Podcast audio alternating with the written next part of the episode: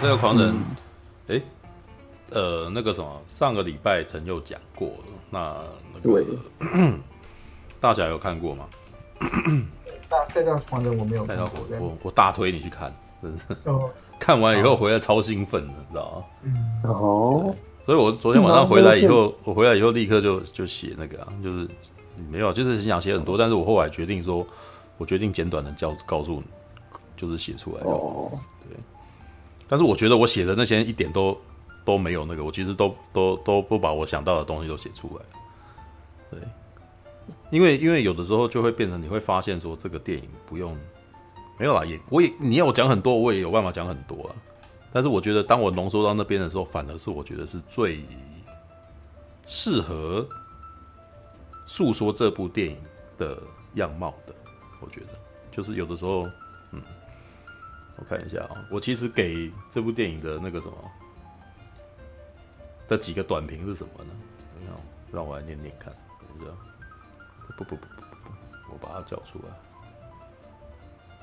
我的粉砖回来的时候，立刻就把它变成了那个，你知道这个这个在它这辆车在 GTA 有一个仿的，叫灰皮子弹，知道？GT Forty 哦，福特 GT Forty，。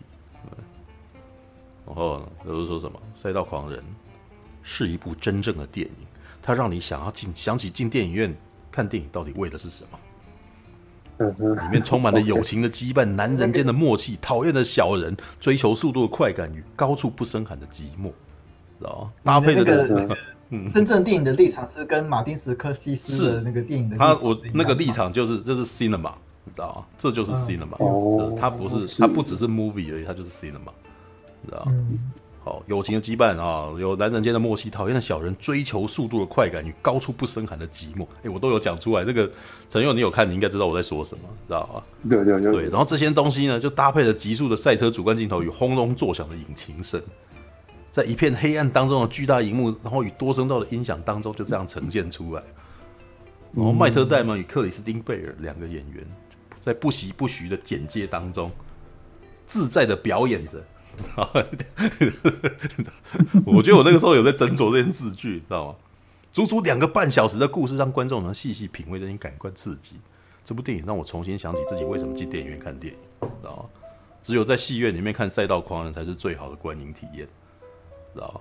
看完之后，我超想买方向盘。就是我那个时候，呃，我那时候就觉得我那是不谋而合。就是当天，我不是你讲完了以后，我突然间跟你讲说，我以前买了方向盘来玩嘛。我又想买方，我我看完那部电影，我又想买新的方向盘来玩，因为它其实，你知道吗？看这部电影之前，我觉得很多人可能会对于那个什么外面那个马路上很多飙车的飙仔，你知道吗？感到不屑一顾，然后不晓得为什么他这么这么喜欢那个什么吹油门啊，叫打虾啊那鬼啊那，很讨厌。那看完这部片你就知道为什么。但是我还是我还是得说啊，我其实也不喜欢那种声音。为什么？因为这些。屁孩们啊！你们那些引擎声其实跟真正的引擎声比起来，在差远了。那是很尖锐、很尖削的声音。你们真的要去听，是要充满低沉、浑厚的那种轰隆声，绝对不是那种啊的那种声音，绝对不行的，你知道吗？不要不是大声就是好。你进了电影院才知道什么才是真正的引擎声，你知道吗？就这部片其实有《赛道狂人》这个题材真的太棒了，知道吗？它等于是告诉你，就是是一个非常好的一个题材，让你。很活用的那个电影的大荧幕，跟在那种一片漆黑当中的那个音响效果，对，因为电影其实在讲利曼二十四小时嘛，对，那个福特 VS 法拉利，但是事实上，我觉得台湾的翻译其实是比较接近那个电影本身的意思的。你知道，呃，如果你直接把它翻成福特对抗法拉利，其实反而不算是这部电影的主旨，因为他名义上看起来是福特对抗法拉利，但是事实上不是的。他其实就真的是两个男人自我成就的故事，知道吗？而且他其实是很 man 很 man 的事情，他就是在问你说，你为什么喜欢赛车？你为什么喜欢追求速度？对，然后呢，他为了要传达这件事情，他在荧幕上面其实是用画面去呈现这件事情的，就是里面有很多贴地角度的那种主观镜头，就是那种那个感觉起来是把摄影机摆在那个车的头的那种，然后在。飙啊，你知道吗？就是飙的时候，而且它是在利曼二十四小时，所以是晚上，或者是下雨天。下雨天那种你看不清楚，那个能见度真的就只有前面的几米而已。然后于是你就看到那种有点像是那种太呃。魔鬼终结者二吧，最后的那场就是那个马路那种，你知道，只是那个场，只是场面实在紧张很多啊。然后呢，搭配着那个引擎声，然后那个引擎声其实是一定是混音过的，所以你会觉得这引擎声超好听，你会觉得哇，这引擎声好好柔和，好浑厚，哦知道吧？你当那个引擎声在响的时候，你的心中心瓜比搏窜，你知道吗？就是那种哦，那个热血汹涌起来，知道吗？而且他这个音乐啊，马特贝特米就是詹姆斯曼高德这一次找马特贝特米来作曲。那可是你知道他所做的这个音乐啊，其实非常六零年代风，就是他用了一些那种，虽然他也不是完完全全，他也用了一些那种，他用爵士乐啦，然后再用那个呃，其实大半是爵士乐。他的很多地方是用铜管去吹出来，但是那个铜管它的那个音律其实又不是那种。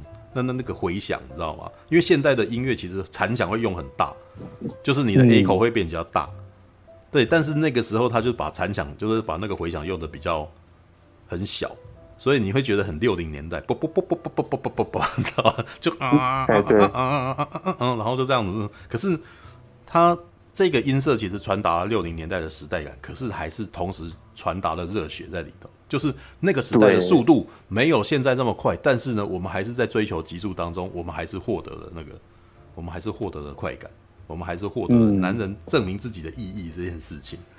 因为这个电影其实剧情上个礼拜那个什么陈佑已经讲过了，就简单的说，就是一个那个什么心脏有问题的人，然后没有办法再参加利曼车赛，然后他后来是自己开了车厂卖专属于自己品牌的车子，然后。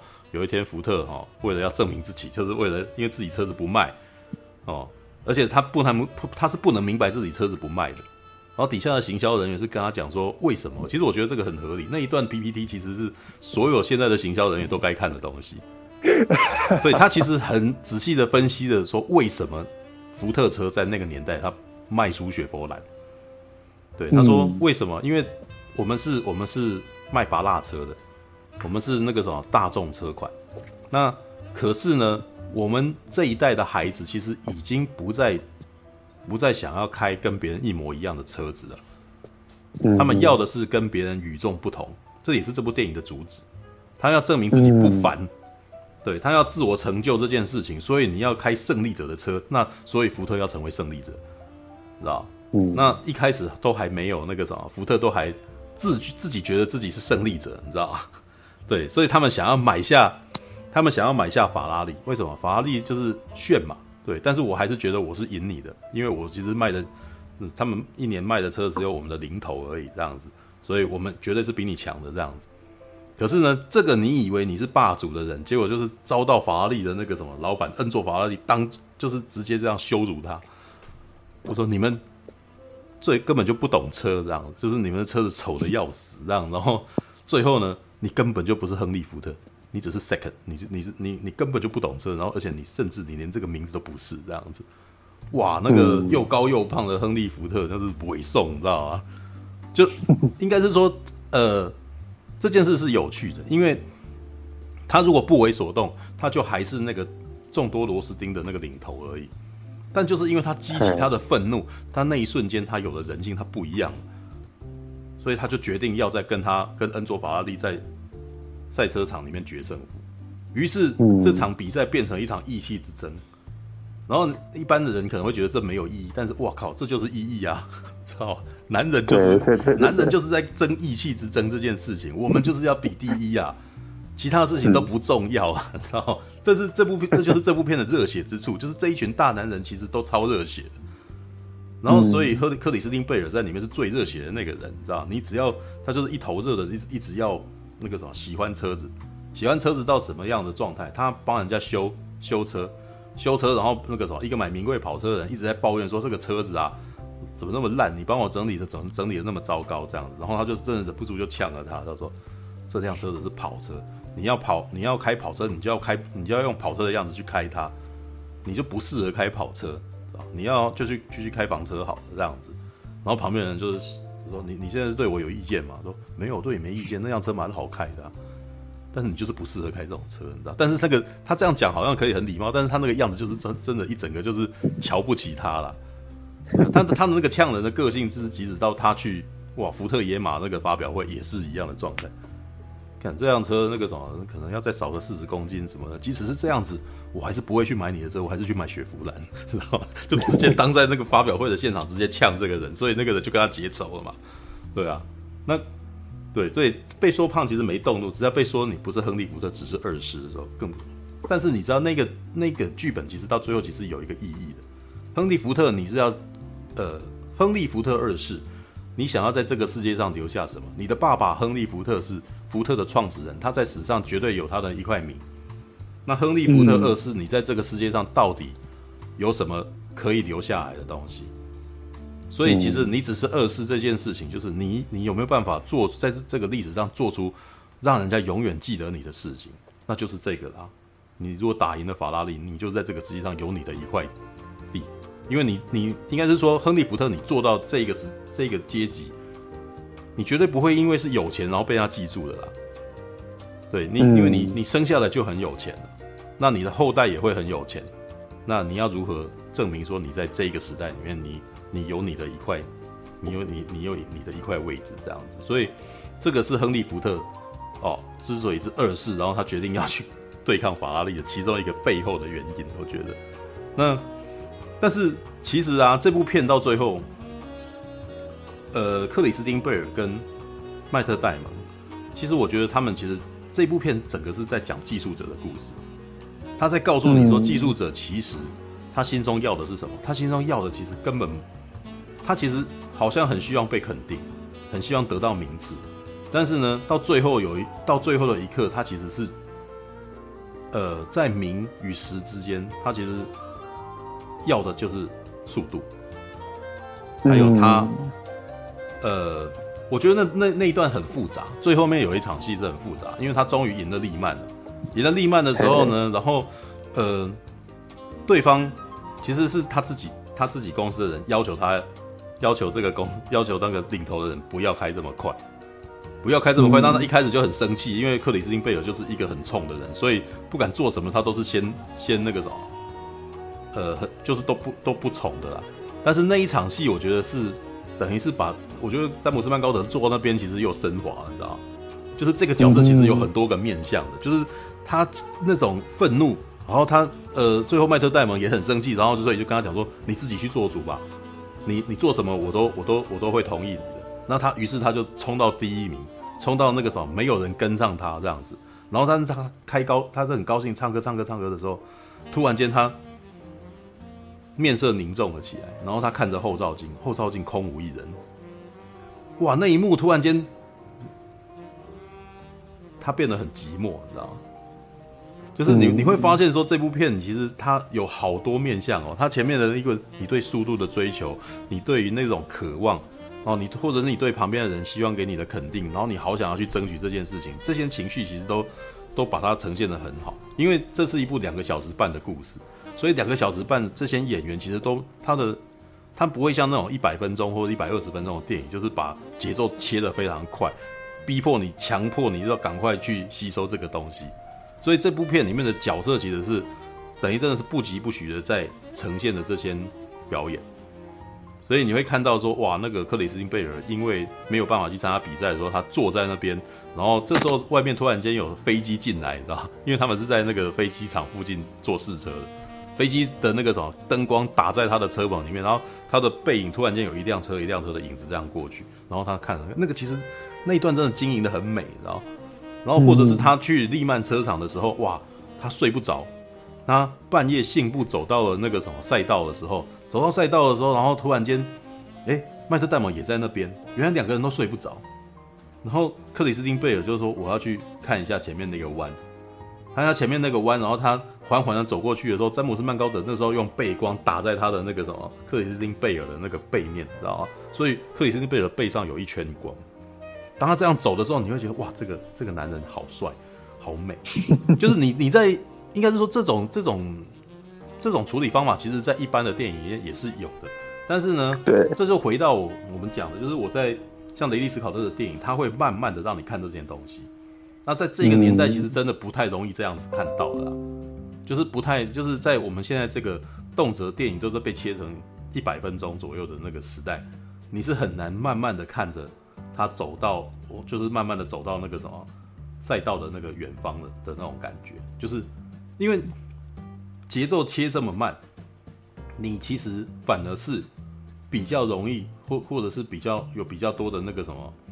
情感可以去接收他的情感，这样你知道，就是那个时间，你有比较多的时间去接收接收这些演员所呈现出来的那个讯息跟情感。那呃，其实今这个礼拜啊，上个礼拜其实我我意外的很发现说，其实上的电影多半都是这种电影。你知道那个布鲁克林孤儿啊，然后那个赛道狂人啊。然后甚至像峰回路转啊，峰回路转好有没有两个半？应该有两个小时吧。对，那都是这种片，然后都选择这个时间挤。然后我后来发现说，哦，为什么？因为这个，因为这个礼拜他们跟他同天打对，同一个礼拜打对台的电影叫做《冰雪奇缘二》，你知道？因为《冰雪奇缘二》很明显是女性，然后年轻族群，就是儿童族群去看，或者是家长带他们。那剩下的人。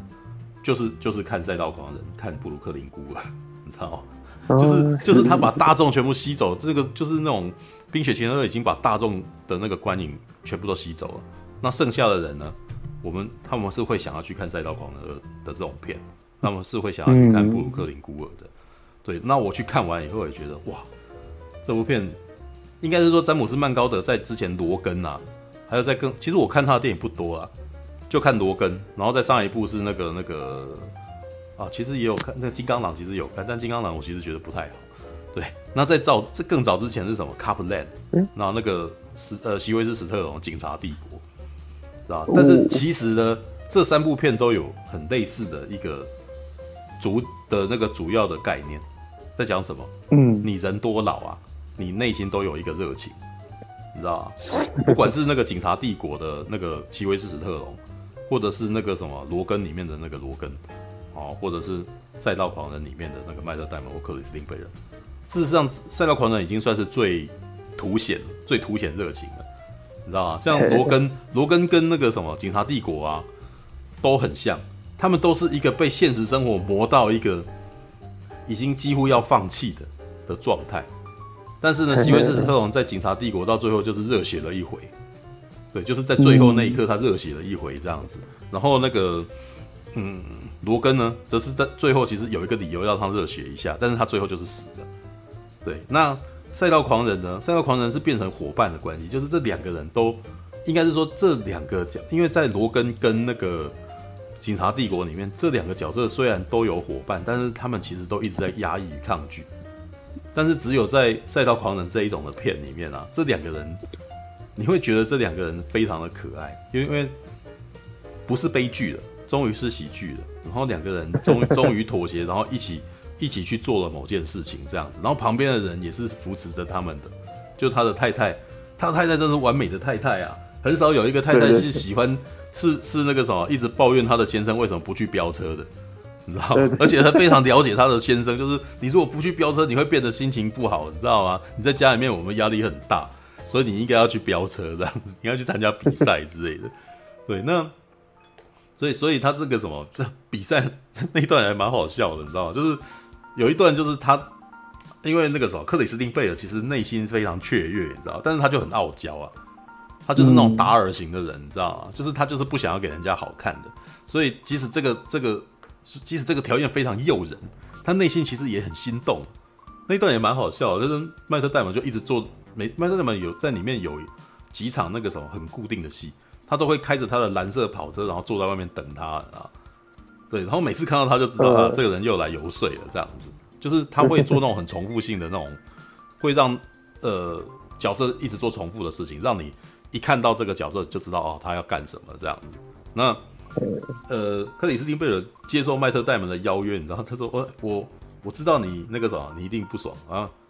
但是那个等我三十分钟，然后就载载他去那个什么去看那辆车，哇，那辆车真的太美了，GT40，你知道吗？在一九六零年代那条那辆车简直是那种超越时代的跑车，你知道吗？就是那那种那个车，其实是放到现在，你还是觉得它超炫的，那种流线型，然后他开那个门有没有？那个门还是那个门其实还不是那种直接紧贴着我们的那个车车边的，它的那个屋顶它的屋顶其实是连在那个车门上面的，所以你一打开呢，嗯、你进去，你的头基本上是直接那个什么可以看到上面的那个，然后再关起来这样子，你会觉得哇，这辆车的设计真的好美哦。对，然后呢，嗯、你他拍那个东西就是你知道曼曼高德很懂啊。所有的观众看了，至少我我身为观众，我在看那一瞬间，哇，这车好美哦！克里斯汀贝尔也觉得好美哦，他就忍不住就进去就绕了一圈这样子，然后 对，然后麦特贝尔就在嗯，就是就是那个草出来以后，然后就在那边念说这个这车怎样怎样啊，这不好啊，然后他拍到开到两百五十公里以后，就好像要飞起来这样子，然后那麦特贝尔说好啊，那怎样？你要不要你要不要来做？等我一下，然后他就再再跑一圈，然后这个他其实已经以行动证明这件事，他已经要帮他工作了啦。然后他的嘴巴就是不，嘴巴就是说我可没答应，可是他又再跑了一圈这样子，就一直在，因为他要他的工作就是要他测试这辆车子，然后把这辆车子弄到更好，然后最后开这辆车去比赛这样子。对，但是他就是嘴巴上不答应。然后他太太呢，因为他回到家里面呢，他应该就就是给我考虑考虑嘛，说就没没答应这样。可是回到家里面就每天祸有所思。然后他太太呢，就在那边，我觉得那一段真的很可爱，因为他太太就是委送，你知道吗？就是先生有事情瞒着他这样子，然后他就有一天就是开车嘛，然后那个什么先生就坐在坐在那个什么车副驾驶座，然后就在那边吃洋芋片这样，然后太太就就开始说怎么样？你要说什么吗？啊，什么？没什么事情要说的。真的吗？然后他就突然踩油门，然后狂飙这样子。你干什么？干什么？为什么开那么快？说你不是很喜欢开快车？说你这不是要开快车，是很危险呐、啊。然后就是因为那个会开快车的人就知道说什么样是危险驾驶。他太太就不是很会飙车，然后硬要开快，然后就就觉得非常危险。然后这时候太太就用那种那种，你知道那种深宫怨妇的语气，你知道吗？我觉得那段真的很幽默，知道？说就是哎。你你你什么？你是你你你我我看到你跟谢尔比出去了，你们是不是在偷偷计划着什么？你知道吗？然后那一段其实有一点，其实他那一段的荒谬是有点像是太太抓奸，你知道吗？对对对，就好像好像是怀疑说这个男生不忠的那种感觉，你知道那个那个有点在吵，嗯、你知道吗？然后，然后男的就有点白话，我我没有要干嘛，我没怎么，然后呢，没有，你真的不讲啊，不讲，我就我就去撞啊，这样子哦。然后 到最后就是好不容易那个什么，就是撞到旁边以后，然后才才说开，说开也很可爱啊。就是我那个什么，你你不能够那个什么都不跟我讲啊，然后你不能够做好决定，然后假装在那边，然后以为这样子可以逗我开心。然后男生就非常无辜的说，我根本也还没有想好，你知道吗？我真的觉得这他他讲的事情，我觉得非常的。非常的理解，有的时候我们自己都还没想好，你为什么要一直逼他做决定？你知道吗？但是其实这样子已经逼他做，已经算是那个了，就是我还没想好。然后，呃，然后那女的就说：“你知道我们现在那个家里面那个什么经济有困境，你说再去赛车，我不要不能够一个人养养那个什么养儿子啊，然后又要要养家啊，对。然后说男男生就说是有钱的啦，啊，很多吗？对，一天两百美金。”然后女女的本来很生气，然后突然间嘴巴张开，然后僵在那边，你知道一天两百美金超多的，然后然后结果克里斯贝又说：“我还没考虑好。”然后女的突然间转变立场：“你到底在想什么？” 然后那一段很可爱，就突然间整个人反转过来，就变成女的就巴不得他赶快去赛车，你知道，因为他家里面就常超穷的，能够有一个给他去赛车，然后又可以那个什么，一个月一天两百美金，一天哦，一天两百美金，现在也是超级高价，你知道。那接下来的过程当中，你会觉得就是他们在跟那个陈佑上个礼拜讲过了，就是跟那个什么整个螺丝钉啊，就是整个那个机构对抗的一个过程，就是嗯呃，我觉得他最后其实在告诉你说，这个世界上毕竟你必那个什么，大家都希望你合群。对，其实克里斯蒂贝尔也有讲啊，就是你他们不会喜欢你的。里面他讲了一段很长的台词，说。就算是你配合他们，然后让他们那个什么，给他们好东西，然后那个什么帮助他们得到比赛，他们还是会想尽办法把你搞掉。哦，为什么？因为他们就是忍不住要这样做。为什么？为什么忍不住要这样做？因为你他们觉得，他们就是觉得你骨子里面就跟他不一样。然后呢？为什么呢？因为你的存在就是让他们就是证明了，就是你的存在，你的不一样，证明你不一样还可以生存。这件事情是他们在心里面完全不能够容许的。然后接下来的事情真的是这个样子，因为可以可以看到他们还在里面塑造了一个那种很讨厌的角色，就是真的一，一直不断的用心机啊，然后或者不断的使诈啊，然后或者这种用官样文章过来要要去欺压他们这样子。对，那可是男男男生这边就男主角这边就真的一直要不断在被逼到非常临界的部分去证明，好，每次都要用赌的，你知道，就很像日本的那种热血漫画，你知道吗？就是就他那边真的很热血漫画，就是。让我去那个什么好，我知道你没有办法相信我，那我们在这一场比赛赌吧。你知道，如果我的我的人赢了，你就让我让他去参加下一场比赛。如果呢一不赢呢，我整个车场给你这样子。哇，真的就是这种赌，你知道吗？然后就 就等于是他为了要让他自己的那个什么伙伴能够去参加比赛，他把自己的事业整个拿出来当赌注去去去交出去这样子。然后可是旁边的人就会一直不断哇，怎么？为什么旁边的人整备的，就是为什么对手那个什么整备的比我们快？因为他们直接花大钱请了最专业的那个什么，最专业的整备员来准备这样子。我们这边当然都是我们这边工作人员，就没有办法这样子。对，那里面也有一些那种很可爱的桥段，但是那些桥段我都觉得很贼，你知道？因为他其实也 也写了一些那种美国人的那个心机在里头。麦特戴蒙其实，麦特戴蒙为了要赢，其实他有点不择手段。对，当然，像上个礼拜，其实你有提到过说呢，把把那个什么老板，呃，载在车子里面，然后狂飙，然后飙到他哭出来这样子，然后或者是在现场的时候，现场真的他会玩一些那种小手段，这但是这个小手段真的超不道德的，你知道吗？因为恩佐法拉利就是的 team 就在他旁边，然后那个什么麦特戴蒙就会真的去弄他们，你知道吗？就是比如说那个什么旁边有码表，你知道，就是大家工作人员都有码表嘛，就是要去记那一圈，然后他就去拿那个法拉利团队的那个码表。然后法拉利团队嘛，人就 就是因为他们意大利人嘛，就是在，然后意大利人那个什么动作又很大，你知道吗？然后就就家人，然后就在那边那个张继德不见了，然后然后这这一群人在那边吵架这样，或者是那种在那个他们那个什么准备车子开出去的时候，然后麦特戴蒙就偷偷丢一个螺丝在路上这样子，我真的觉得这些这一招超讨厌的，你知道吗？对对对，因为因为意大利的那个团队就是真的很真的很紧绷很细心，你知道吗？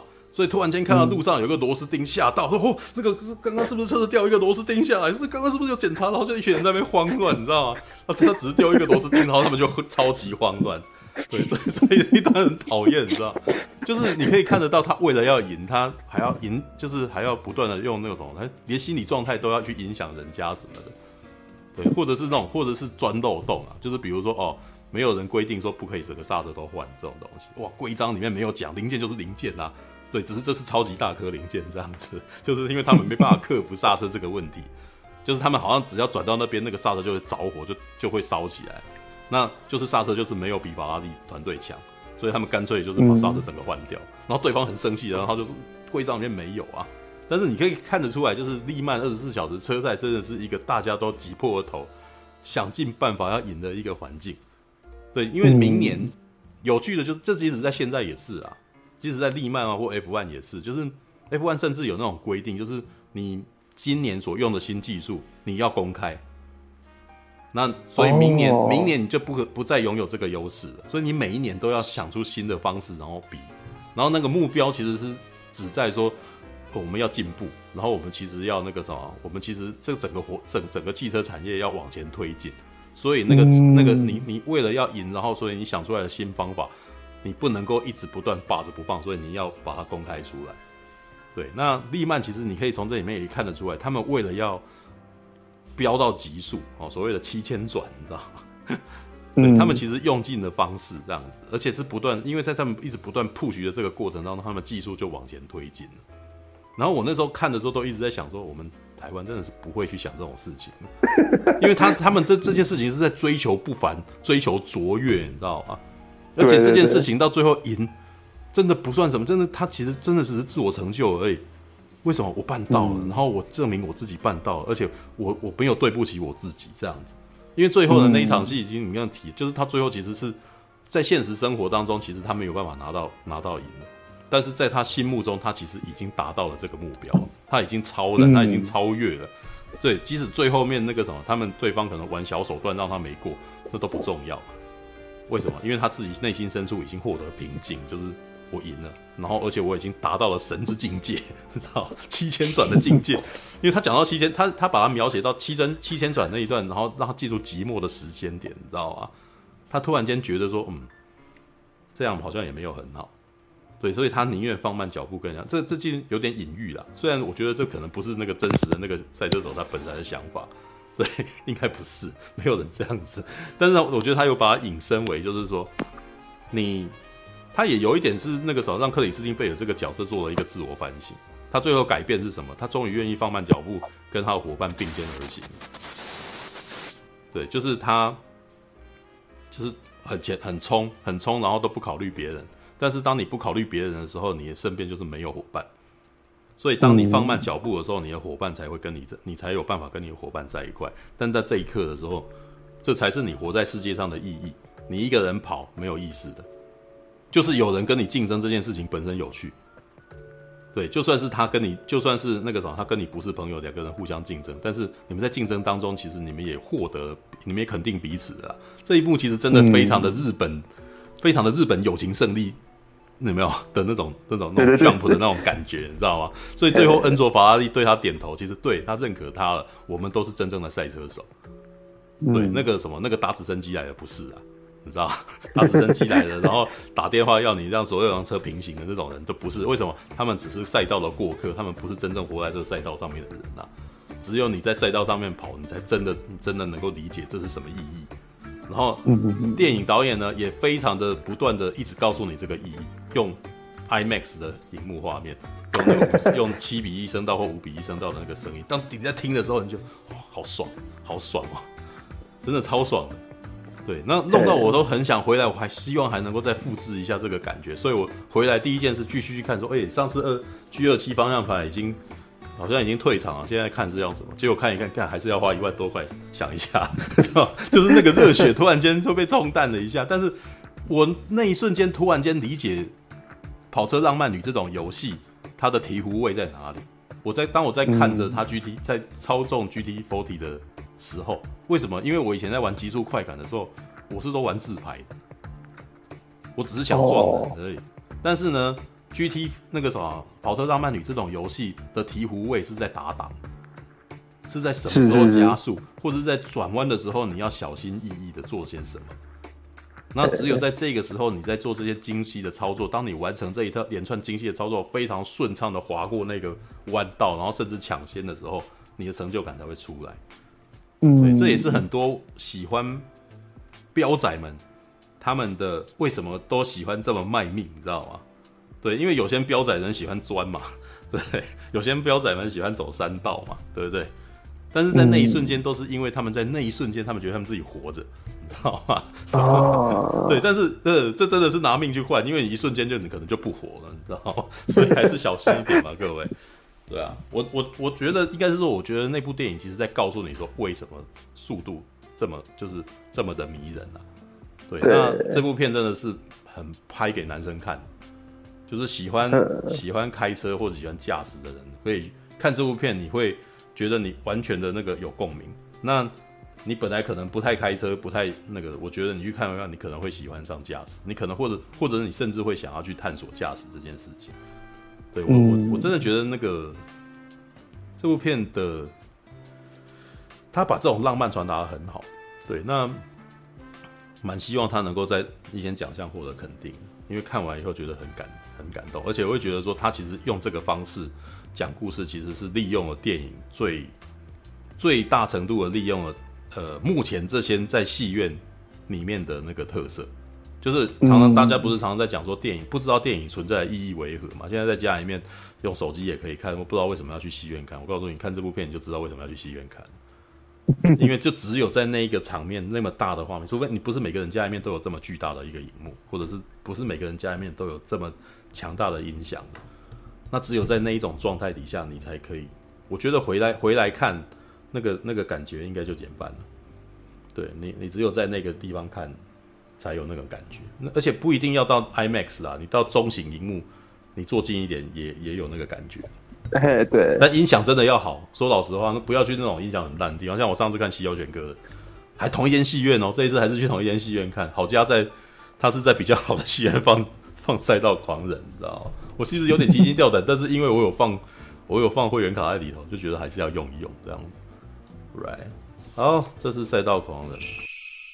感谢您的收看，喜欢的话欢迎订阅频道哦。其实我真心觉得李安搞不好很适合拍《新世纪福音战士》的真人版，要不然拍钢弹系列也是个不错的题材了。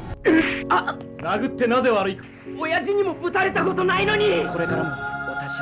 失礼いたします。お子様をお预かりし。ソゲ、お前だって军人になったんだろうが。